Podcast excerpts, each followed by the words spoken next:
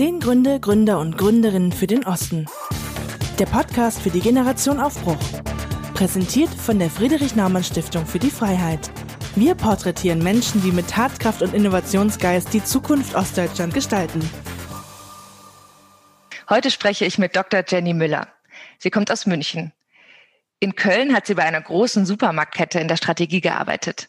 Nachdem ihr aufgefallen war, wie viel Freshcut-Obst täglich im Müll landet, gründet sie die frische Manufaktur in Sachsen-Anhalt.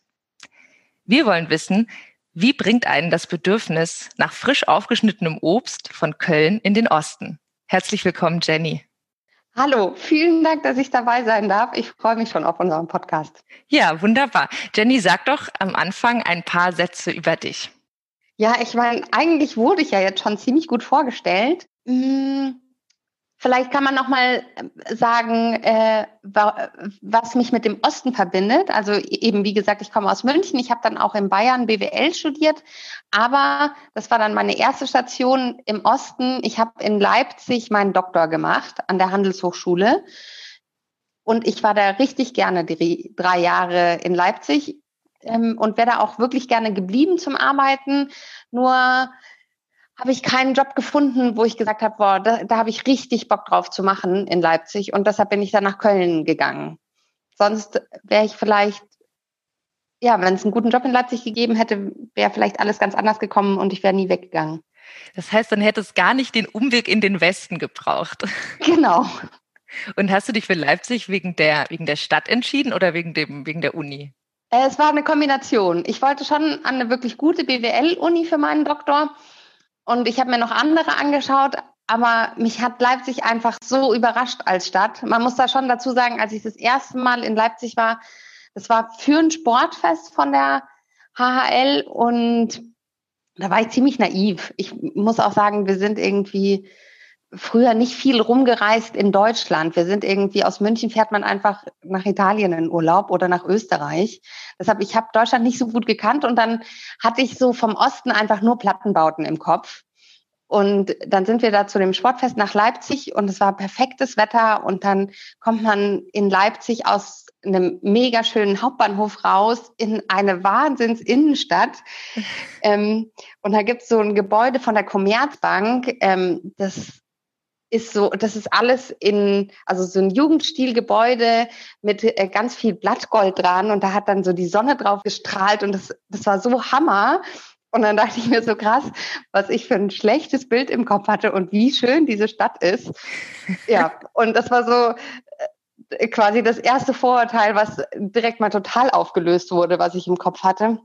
Ja, und dann habe ich mir irgendwann gedacht, als ich dann überlegt habe, wo ich meinen Doktor mache, dann ist mir eben wieder dieser Moment an dem Platz eingefallen und dann dachte ich, da möchte ich gerne arbeiten.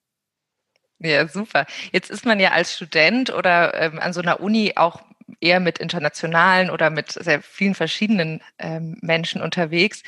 Bist du, wenn du jetzt sagst, du hattest ja dieses Vorurteil, bist du auch Vorurteilen begegnet? Also hast du irgendwie so gemerkt, ja, die kommt jetzt, die kommt jetzt nicht von hier oder so? Ja, also äh, an der Uni wirklich nicht so, aber so, man hat es schon witzigerweise sonst, also das, die zwei Vorurteile, die ich glaube ich hatte, waren äh, Plattenbauten und ein schrecklicher Akzent. Mehr hatte ich eigentlich gar nicht, weil, keine Ahnung, als die Wende war, war ich noch relativ klein. Für mich hat sich da im Leben ja auch nicht wirklich was geändert. Und für mich war das einfach irgendwie ein Teil von Deutschland, die einen anderen Akzent haben, den, der mir nicht so gut gefällt und wo es mehr Plattenbauten gibt. So. Aber sonst hatte ich gar keine Vorurteile. Und erst als ich dann in Leipzig war, ist man mit denen stark kon konfrontiert worden, ehrlich gesagt. Also auch viel negativ ähm, von der anderen Seite. Ich hatte äh, Mitbewohner in, in einer Fünfer-WG habe ich gewohnt, die waren viele aus dem Westen, aber auch aus dem Osten. Wir haben uns untereinander total gut verstanden. Aber ähm, zum Beispiel eine Freundin oder Mitbewohnerin aus Hamburg, die hat dann gesagt, ihr ist im ersten Semester erstmal vorgeworfen worden, dass sie nur nach Leipzig gekommen ist, weil es da billiger ist zu studieren. Und sie hat sich total aktiv für Leipzig entschieden, weil sie es einfach eine total tolle Stadt fand, wie ich eben auch. Und das war irgendwie schon manchmal komisch, wenn einem irgendwie so unterstellt wird, du bist hier nur hergegangen, weil du nichts Besseres gefunden hast, so ungefähr. Ja, wenn man und, sich so die Mieten noch leisten kann oder irgendwie. Genau, ja. ja. Also das war schon manchmal ein bisschen komisch und ja, das hat eigentlich erst überhaupt dazu einen gebracht, über diese Vorurteile stärker nachzudenken, weil man plötzlich mit denen halt auch mehr konfrontiert war. Davor hatte ich die einfach nicht. Aber es ist auch irgendwie verständlich, dass quasi die andere Hälfte sozusagen von Deutschland, die haben halt wirklich alle noch richtig aktiv das miterlebt, dass sich bei denen auch in meinem Alter was geändert hat im Leben und so. Und ich glaube, das ist schon natürlich ist das dann auch stärker verankert irgendwie. Die Mitarbeiter, die du hast, kommen da welche gebürtig aus dem Osten oder sind das alles äh, ja, Menschen aus dem Osten? Äh, wir sind ungefähr 50-50. Ja, wir sind äh, sechs Leute und da drei aus dem Westen, drei aus dem Osten. Und, und merkst du da in der, in der Arbeitsweise irgendwelche ähm, Unterschiede oder, oder dass da manchmal in der Form von, weiß ich nicht, Formulierung oder so, man merkt, ah ja, da haben wir eine unterschiedliche Prägung erfahren? Also wir sind nicht nur ähm, unterschiedlich, weil wir aus dem Osten und aus dem Westen kommen. Wir sind halt auch einfach von unserer Ausbildung her sehr unterschiedlich. Wir sind von der eine ist gelernter Koch, der andere macht eben Vertrieb, der dritte hat selber schon ganz viel gegründet. Ähm, das andere sind Studenten. Ich glaube, dass das eigentlich einen größeren Unterschied bei uns im Team ausmacht. Quasi, was hat man quasi vor eine Vorprägung über seinen Beruf, wie nähert man sich äh, quasi Themen an. Das ist, glaube ich, viel, viel, hat einen viel, viel stärkeren Einfluss darauf, ähm, wie unterschiedlich wir uns wahrnehmen, als ob jemand aus dem Osten oder aus dem Westen kommt. Natürlich blödeln wir da manchmal ein bisschen rum wegen Wörtern. Mhm. Weil ich zum Beispiel China sage, dann äh, sagen meine Kollegen, aber nicht nur, nicht nur die aus dem Osten, sondern eben auch aus Norddeutschland oder so sagen dann so, ja, so spricht man das aber nicht aus. So Sachen. ähm, genau. Aber also so sonst habe ich eigentlich nicht den Eindruck, dass das stark ausfällt. Ein Fun Fact. Ja, bitte. Äh, äh, alle unsere ostdeutschen Mitarbeiter haben einen Hund. Aha. Und die dürfen auch mit ins Büro kommen. Und äh, das finde ich witzig, aber das ist vielleicht auch einfach Zufall. Aber es ist bei uns im Team so. Okay, verstehe. Und wenn jetzt, also wenn man jetzt mal sagt, als junger Mensch oder so hatte man vielleicht so Lifestyle-Vorurteile, das war die Sprache, der Plattenbau und irgendwie dann auch noch die Mietvorwürfe. Äh, ähm, Gibt es jetzt, wo du da schon wirklich eine Weile arbeitest, ähm, mal ganz von oben betrachtet, noch Unterschiede zwischen Ost und West für dich? Also ich glaube schon, dass es so ein bisschen, dass das diskutieren wir schon öfters so ein bisschen so ein Selbstbewusstseinsthema gibt. Ähm, also ich glaube schon, dass Leute aus Westdeutschland ein stärkeres Selbstbewusstsein haben. Also ich habe da gestern mit meinem Kollegen drüber diskutiert, der war 13, als die Wende war. Und der hat äh, zu mir gesagt, ich habe mich im ersten Moment gegenüber den West Wessis wie ein minderwertigerer Mensch gefühlt. Mhm. Dann habe ich gemeint, wo kommt denn das her? Weil das schon so was ist, was ich immer mal wieder wahrnehme, dass da irgendwie ja ein bisschen weniger Selbstbewusstsein einfach bei den Leuten ist. Und dann hat er gemeint, haben da echt länger diskutiert und ähm, wir sind da ein bisschen zu dem Schluss gekommen, dass es vielleicht halt einfach daran liegt, dass es natürlich ein Regime war, was darauf gesetzt hat, dass die Leute unterwürfig sind. Ja, stimmt. Ähm, das war dann jetzt irgendwie unsere Begründung, weil ich nehme das schon immer mal wieder so ein bisschen so wahr und es gibt ja keinen wirklichen Grund. Also ich meine, mein Kollege, das hat sich inzwischen auch äh, total gelegt, hat gemeint, irgendwann merkt man halt, dass es alle Menschen sind und der hat ähm, jetzt inzwischen auch extrem viel erreicht. Der hat acht Startups gegründet und drei davon in die USA verkauft. Also Boah, Wahnsinn. Äh, ja, also das ist alles äh, total gut gelaufen und natürlich hat er jetzt auch äh, dementsprechend ein gutes Selbstbewusstsein so ähm, und zeigt eben auch, dass es überhaupt nicht berechtigt ist, äh, quasi irgendwie das Gefühl zu haben, ja, man müsste sich irgendwie ein bisschen mehr ducken oder so. Also würdest du sagen, dass diese Form von Selbstbewusstsein jetzt nicht unbedingt, sag ich mal, Menschen gegenüber, sondern eher vielleicht der Art, aktiv in die Umwelt einzugreifen, also aktiv in eine Stadt oder in, in die Wirtschaft einzugreifen? Ja, vielleicht. Also ich hatte, ich habe einen Freund noch aus dem Studium, ähm, bei dem zum Beispiel war es immer so, den musste ich immer öfters fragen, ob er wirklich heute Abend mit dabei sein möchte oder ob er zu einer Party kommt oder so.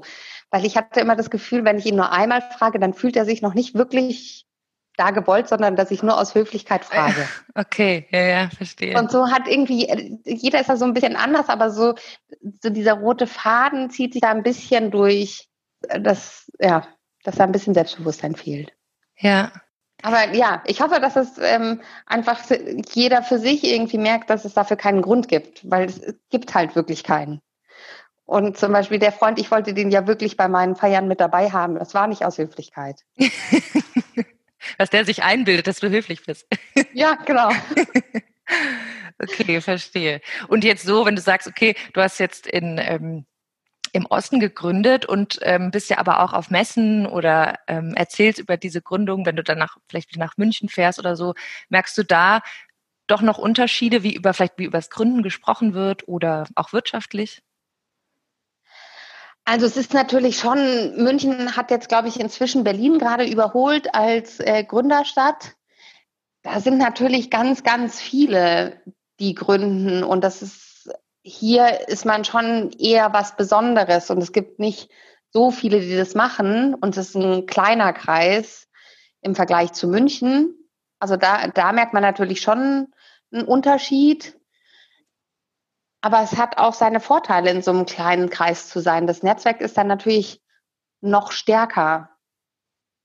Was war denn dann deine Motivation im Osten zu gründen? Also zumal wenn du jetzt aus München kommst, war das dann nicht riskanter?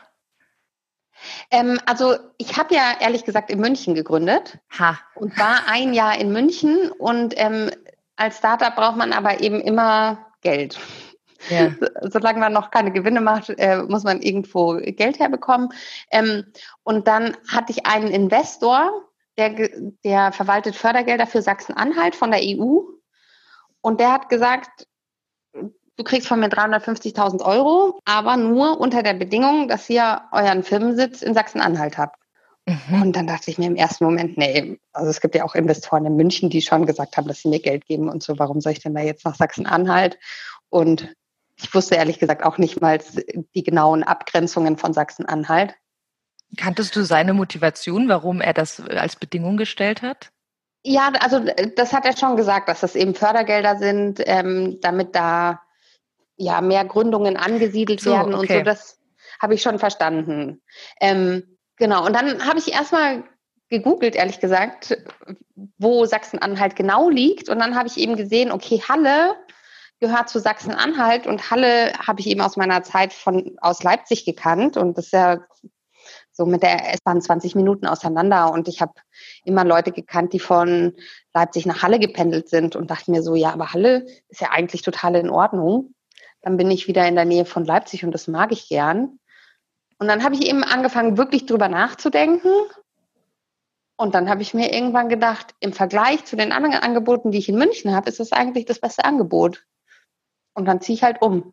Ja. Und dann bin ich nach ja, einem guten Jahr mit meiner Firma nach Halle umgezogen und habe jetzt wirklich das ganze Team, was ich jetzt habe, mir in Halle zusammengesucht.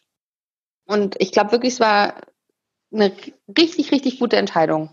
Wenn nicht eine der besten Entscheidungen, die wir, die ich gemacht habe für die frische Manufaktur. Ich hätte alle die Mitarbeiter, die ich jetzt habe, und die sind wirklich extrem gut in München, nicht in einer ähnlichen Qualität gefunden. Wie, wieso? Selbst, ja, selbst wenn ich die gefunden, also erstens eben, in München bist du eins von ein paar hundert Startups. Ja. Die sind alle Vertriebler. Und sie suchen alle gute Vertriebler. In München gibt es aber nicht nur die paar hundert Startups, gegen die du konkurrierst, sondern es gibt auch noch Siemens, BMW und was weiß ich, wie viele andere große Firmen, die auch noch alle die gleichen Leute suchen. Und sich da quasi durchzusetzen und jemanden wirklich Guten zu finden, ist einfach total schwer. Ähm, und in Halle, ja, bist du dann halt eine von den wenigen Unternehmen ähm, und dann bewerben sich halt auch wirklich richtig gute Leute bei einem. Und was dann noch der zweite Unterschied zu München ist, die haben halt dann auch Gehaltsvorstellungen, die man sich als Startup leisten kann, ähm, was in München dann das zweite Problem ist. Okay, ja. Ähm, genau. Und also deshalb, das war wirklich gut. Ähm, und das andere, dadurch, dass dieses Netzwerk eben so klein ist, in Halle habe ich jetzt schon ein paar Mal äh, den Wirtschaftsminister von Sachsen-Anhalt getroffen und darf mich wirklich bei dem melden, wenn es Probleme gibt. In München habe ich das noch nie gemacht. Ja. Jetzt, weil du Netzwerk angesprochen hast, das ist ja relativ äh, entscheidend, wie auch der Standort. Was gibt es denn für Unterstützung in Halle, also sei es jetzt von Universitäten oder Hochschulen oder anderen Institutionen, ähm, auf die du da zurückgreifen kannst? Ja, also da, da gibt es schon extrem viel. Also manche Sachen sind eher so unter der Hand. Zum Beispiel, wir brauchen ja eine äh, Versuchsküche, die muss aber äh, für Lebensmittel abgenommen sein. Sowas ist gar nicht so einfach zu finden. Und da ähm, haben wir jetzt einfach von der Uni-Halle einen Raum in der Unimensa, den wir mieten. Jetzt stelle ich mal eine ganz dumme Frage. Eine Küche, die für Lebensmittel abgenommen sein muss. Was macht man denn in der Küche anderes als mit Lebensmittel arbeiten? Ähm, ja, das stimmt, aber es ist, also es ist trotzdem, also man kann nicht einfach, also wir hätten zum Beispiel hier auch eine Kaffeeküche, wo wir irgendwas ah, machen. so, okay. Ja? Aber okay, da wird schwierig, dass das Lebensmittelamt sagt, ja, ist okay, ihr dürft hier äh, mal ein paar hundert Flaschen produzieren. Ah, okay, verstehe. Okay. Genau. Ich war gerade irritiert, ja. weil ich dachte, so Lebensmittel, was kann man denn in der Küche sonst machen? ja, genau. Ähm, ja, genau. Also das ist zum Beispiel, das ist eher so unter der Hand gelaufen. Ähm, was aber also ganz offiziell ist zum Beispiel, wenn man, ähm, wir suchen jetzt eine äh, größere Fläche, wo wir eine Produktion hinbauen können oder also eine größere Halle, wo wir das machen können. Ähm, und da gibt's dann zum Beispiel einfach eine Wirtschaftsförderung und da ruft man an und sagt, das sind unsere Kriterien und dann helfen die einem. Die schicken einem dann eine Liste und fragen dann auch nach, wie ist es gelaufen? Braucht ihr noch mehr? Können wir euch irgendwie anders unterstützen? Ähm, also und wir hatten es jetzt, dass wir gemerkt haben, okay, wir haben jetzt irgendwie ein Thema da mit dem Brandschutz. Ähm, und dann stehen die auch sofort wieder da und sagen, okay, wir schauen uns das auch mal an und schauen, dass wir da irgendwie eine machbare Lösung finden und so. Also es ist echt äh, irgendwie alles halt ein bisschen freundlicher und familiärer. Ja, das klingt, das klingt traumhaft. Hm, du darfst jetzt einen Satz beenden. Und zwar beginnt der so, die Stadt, und das wäre in deinem Fall Halle, die Stadt Halle ist für Unternehmerinnen und dann darfst du den Satz ergänzen. Das, wie gesagt, nachdenken. Ja, ja, da muss ich wirklich nachdenken. Okay, ich weiß was. Okay. Die Stadt Halle ist für Unternehmerinnen perfekt. Ja, sehr gut. ja, okay. Jetzt habe ich eine Frage zu den Fachkräften. Ich habe gesehen, dass du in deinem Unternehmen auch Praktikanten hast. Und ähm, es wird ja in Deutschland so geklagt, der Fachkräftemangel und die, die jungen Leute sind nicht mehr ausgebildet. Wie ist denn deine Erfahrung dazu jetzt mit deinen Praktikanten oder hast du auch Werkstudenten? Ja, genau. Ich habe ähm, beides. Ich habe ähm, jetzt zurzeit gerade eine Praktikantin ähm, und äh, zwei Werkstudenten, die sind schon ganz lange bei uns. Ähm, und also das ist auch wieder einfach total unterschiedlich. Also in München war es wirklich so, ich habe ein einziges Mal, ich habe eine einzige Bewerbung für eine Praktikantenstelle bekommen. Die habe ich auch genommen. Es war eine super Praktikantin.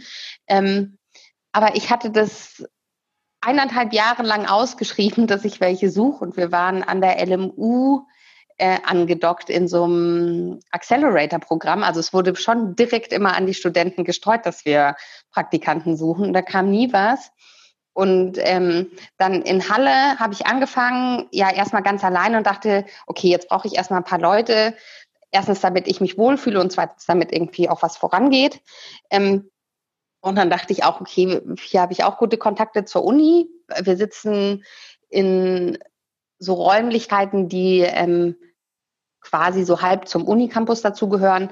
Ähm, genau, und dann habe ich darüber ähm, das ausgeschrieben, über die Uni Halle, dass ich Werkstudenten suche und das ging, äh, die Bewerbungen sind nur so auf mich eingeprasselt. Also es war wirklich so, ich habe dann nach ein paar Tagen denen zurückgeschrieben und habe gesagt, bitte macht äh, meine Ausschreibung wieder offline, weil ich weiß gerade gar nicht, wen ich da nehmen soll, weil irgendwie kann jeder was, was für uns sinnvoll ist und die klingen auch alle so nett. Und ähm, genau, am Ende habe ich dann vier Werkstudenten sogar genommen und ähm, äh, die waren auch alle dann äh, eine ganze Zeit lang bei uns. Die eine ist dann ins Auslandssemester gegangen, der andere hat dann Studium gewechselt und äh, genau, aber eigentlich waren alle, solange sie ähm, gerne bei uns arbeiten wollten, auch äh, für uns da und äh, ja, das ist total super. Also ich, ich kann das überhaupt nicht nachvollziehen, aber das ist halt einfach nicht überall eine gleiche Situation.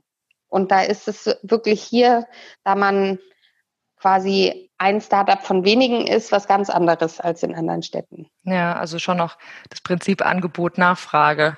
Genau, ja. ja. Und wie ging es jetzt deiner frische Manufaktur in Zeiten von Corona? Ja, also im ersten Moment ist das natürlich irgendwie so ein Schock, wenn es dann so einen Lockdown gibt. Ja. Ähm, das Gute ist, dass man als Startup eh schon relativ flexibel ist und ähm, also dann zu sagen, wir machen jetzt alle Homeoffice war überhaupt kein Thema, weil jeder hatte schon einen Laptop. Wir haben eh alles quasi in irgendwelchen Clouds drin liegen. Quasi so operativ war es eigentlich nicht schlimm. Aber es sind natürlich auch unsere Hauptkundschaft sind Supermärkte. Die waren natürlich auch dann jetzt plötzlich alle am Rotieren, aber nicht äh, weil sie irgendwas von uns gebraucht haben, sondern weil sie Klopapier gebraucht haben. ähm, und dann haben und wussten auch alle nicht, was kommt jetzt. Und dann haben alle erstmal gesagt, nee, hey, die Listungsgespräche, das setzen wir jetzt erstmal aus, meldet euch mal in einem Monat wieder und dann meldest du dich nach einem Monat, dann sagen sie so, nee, nee, melde dich nächsten. Und dann wird das alles plötzlich so rausgezogen. Und so im ersten Moment war das wirklich eher ein bisschen deprimierend und ähm, das Einkaufsverhalten von den Leuten hat sich auch so geändert, dass sie ja eben wieder so altbewährte Sachen gekauft haben, wie Nudeln mit Tomatensauce. Da war dann plötzlich so Startup-Produkte nicht mehr so on vogue und da wir vor allem eben Produkte für unterwegs haben mhm. oder für mal eine Mittagspause oder so, erst recht nicht, weil die Leute einfach nur noch zu Hause saßen. Ähm, ja, und dann haben wir, glaube ich, erstmal so äh, zwei, drei Tage diesen Schock verarbeitet in dem totalen Lockdown. Und dann habe ich gesagt, so, das kann jetzt aber auch nicht so weitergehen. Wir müssen jetzt irgendwas anderes machen. Das ist ja irgendwie auch nix so. Und dann ähm, habe ich mir überlegt, ich ähm, telefoniere jetzt mein äh, Netzwerk an Food Startups ab und wir machen eine gemeinsame Aktion und die hieß dann Startups Against Boredom. Also, dass man sich zu Hause nicht so langweilt, sondern ein bisschen seine Geschmacksnerven mal äh, trainiert und anspricht. Und dann haben wir so ein Package zusammengestellt von einem Insektenriegel über ähm, Kichererbsen-Snacks, was auch ein anderes Startup aus Halle ist, und unseren Produkten und noch ein paar mehr. Äh, ein Gin von The Duke und von Three Bears Porridge ähm, und dann nochmal zwei Craft-Biere und haben gesagt, okay, wir vermarkten jetzt alle gemeinsam so ein Paket und das können die Leute zu sich nach Hause bestellen und ähm, haben eben mal ein bisschen was anderes als die Standardsachen, die sie zurzeit jetzt alle einkaufen. Und das hat dann auch wirklich gut funktioniert und das hatte so zwei Effekte. Es ist sehr gut in der Presse aufgegriffen worden. Das war für uns schön und es gab ab und zu mal ein bisschen positivere Nachrichten als nur wieder irgendwelche neuen Corona-Statistiken. Ähm, und wir sind halt nicht in so eine totale Schockstarre gekommen, sondern wir hatten dann wieder was zu tun, was Spaß gemacht hat. Und das war dann auch cool. Wir haben dann irgendwie gemeinsam Social Media Videos gedreht und veröffentlicht und irgendjemand musste ja dann auch die Pakete packen und verschicken und so. Also das war dann eigentlich, das hat dann echt uns gut geholfen und ähm, ja, irgendwann ist ja jetzt auch, also zumindest quasi für uns als Startup ist jetzt alles wieder einigermaßen back to normal. Wir versuchen jetzt immer noch viel, viel mehr aus dem Homeoffice zu arbeiten, aber die Einkäufer ähm, wissen jetzt, wie die Situation ist. Wir haben jetzt alle unsere Listungsprozesse weiter am Laufen oder sogar schon abgeschlossen und so. Und jetzt für uns läuft es jetzt wieder relativ normal. Ja, cool. Also quasi irgendwie auch gegen euer Boredom habt ihr die Aktion gestartet. Ja, das stimmt. Vielleicht. Gegen unser Boredom. Ja, hat gut geholfen. Und auch, ich meine, ihr wart ja sonst irgendwie auch auf Messen aktiv, also wo ihr total darauf angewiesen wart, dass auch Leute kommen und dass viele Leute kommen dürfen, also dass man irgendwie in Kontakt ja. mit den Menschen kommt, oder? Ja, ja, ja, das ist natürlich jetzt alles nicht mehr. Und also was ich schon während dem Lockdown viel gemacht habe, da waren dann plötzlich gab es ganz viele so Online-Talk-Formate und so für, zu Food-Startup-Themen und so. Das habe ich mir dann schon viel angeschaut, weil ich das irgendwie, dann hatte man so ein bisschen das Gefühl, man hat trotzdem noch was mit seiner Community zu tun, obwohl man eigentlich nur irgendwie vorm Laptop sitzt oder so.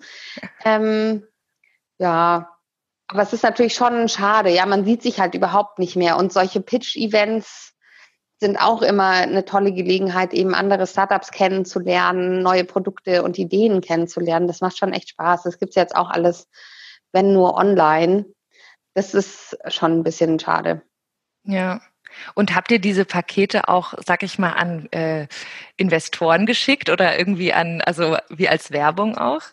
Nee, das haben wir gar nicht gemacht. Das ist eigentlich eine gute okay. Idee. haben wir nicht gemacht.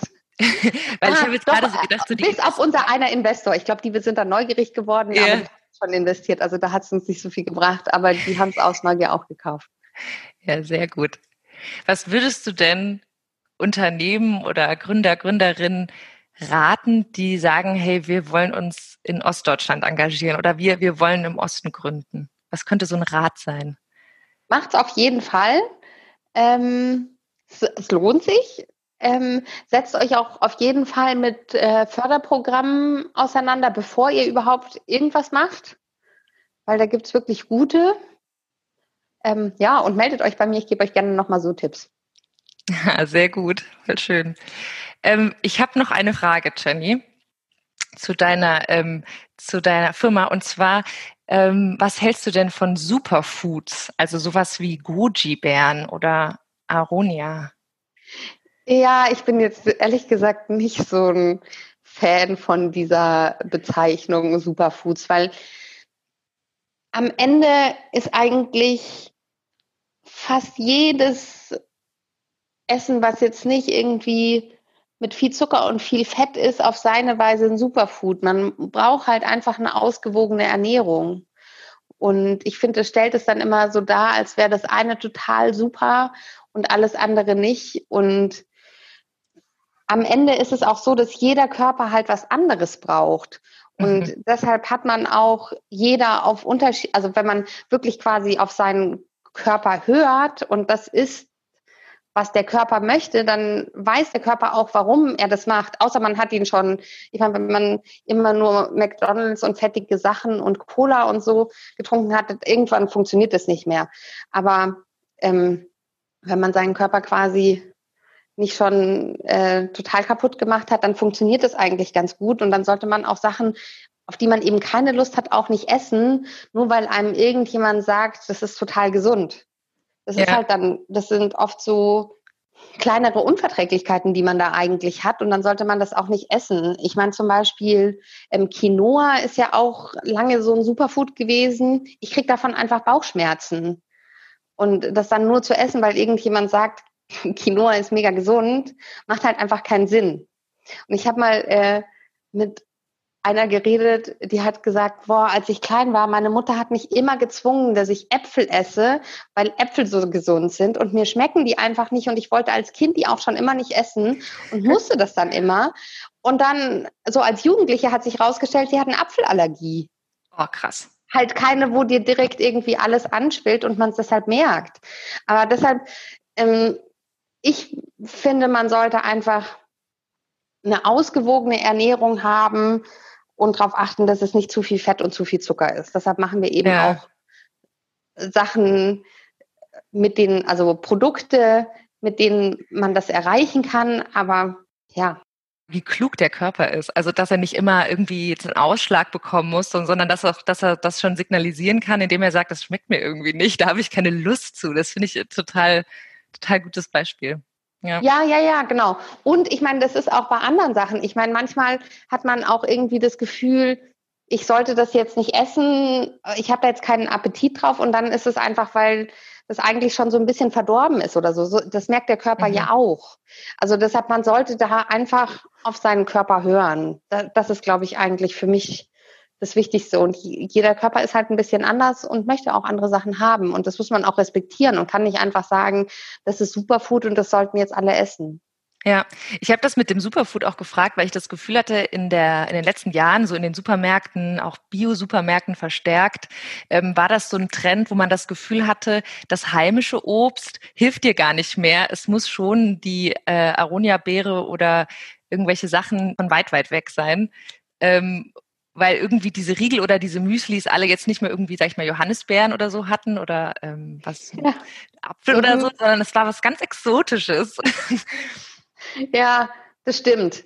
Ähm, aber es gibt eigentlich immer ähm, auch quasi ein regionales äh, Pendant zu, zu den Sachen und die sind genauso gesund, wenn nicht sogar gesünder, weil sie eben erstens reifer geerntet werden können und zweitens dann auch nicht ähm, so lange Wege haben. Ja, das wäre also, global auch ziemlich unfair, wenn irgendwo Menschen auf der Welt sich nicht so gesund ernähren können, weil sie den falschen, falschen Standort haben.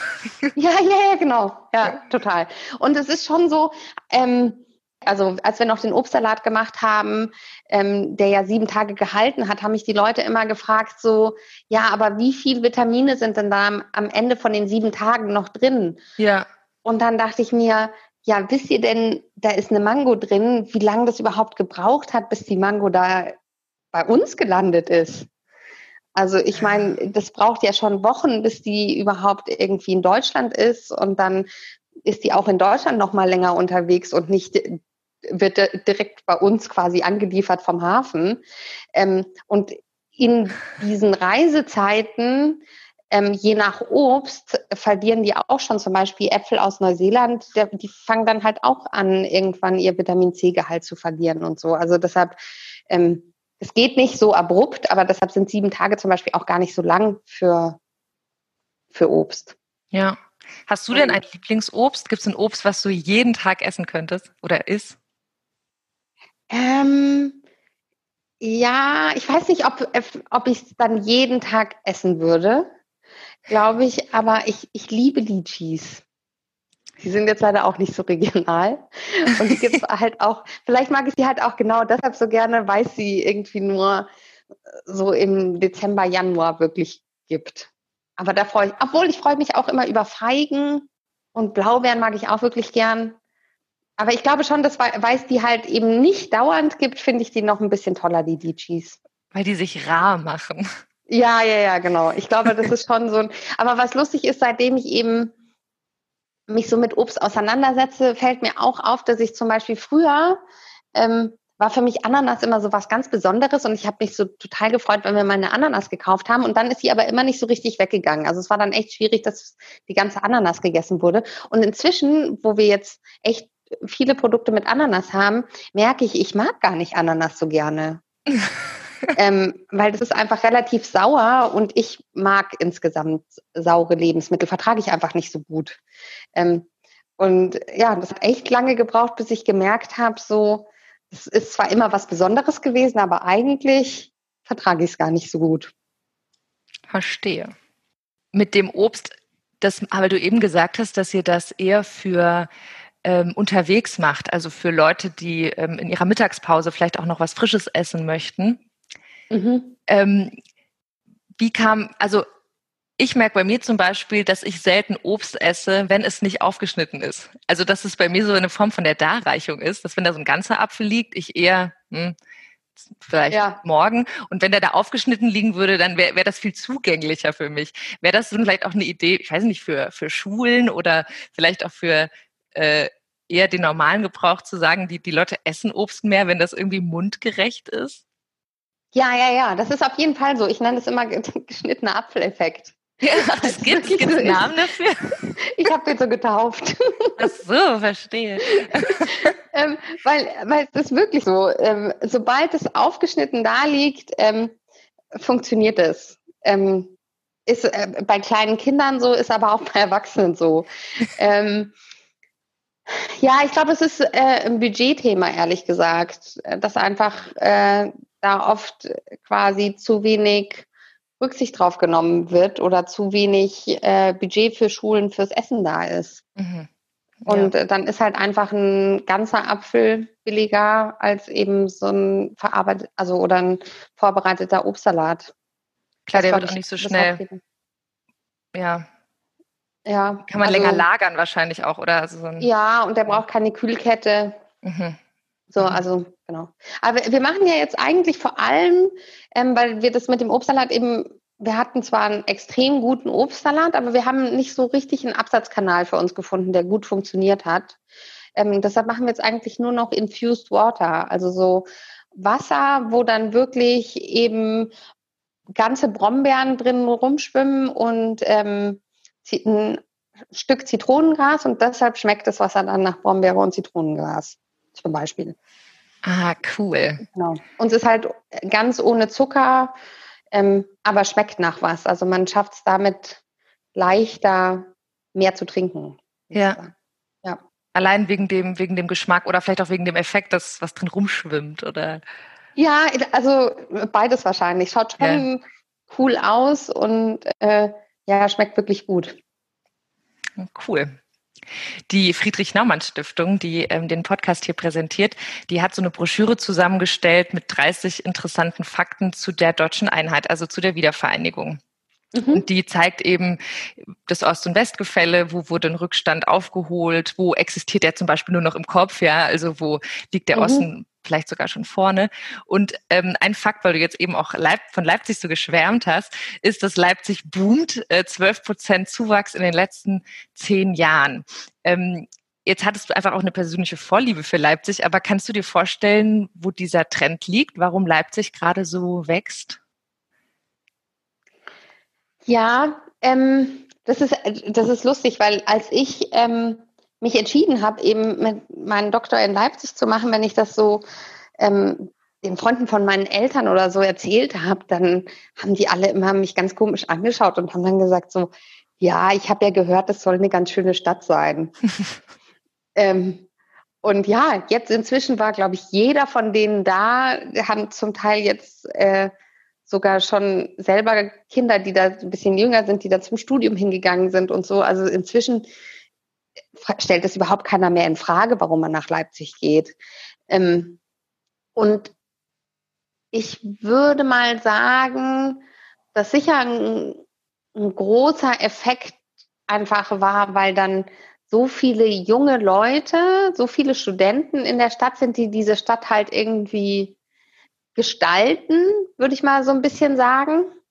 Ähm, und da ein Leben reingebracht haben, weil die Stadt an sich einfach wirklich schön und lebenswert ist. Ich meine, da gibt es Seen drumherum. Es hat ein riesiges Kulturangebot von Theater, Oper, Konzerte, was es da irgendwie alles gibt. Und halt eine gute Uni. Mhm. Und dann noch die HHL, aber die ist ja eigentlich im Vergleich total klein und spielt wahrscheinlich jetzt auch nicht so eine Riesenrolle. Und da ich weiß nicht, ich glaube, man merkt, hat einfach von Anfang an, also schon als ich da war, wo es ja noch nicht so bekannt war, dass es so cool da ist, ähm, irgendwie immer so diesen Effekt gehabt, dass jeder mitgestalten kann und es irgendwie immer, immer so eine positive Entwicklung gab. Das würde ich vielleicht so als das sehen, warum sich das so gut entwickelt hat. Ich meine, man, kommt, man kann der Stadt halt auch zuschauen, ähm, alleine wenn man durch die Straßen läuft, wie das immer schöner wird. Als ich da angefangen, also als ich das allererste Mal da war und diesen totalen tollen Marktplatz gesehen habe, wenn man da halt in die anderen Straßen gegangen ist, da war vielleicht so zwei von zehn Häusern schön renoviert und mhm. den anderen hat man angesehen, das können richtig schöne Häuser werden, aber die sind jetzt schon ganz schön runtergekommen.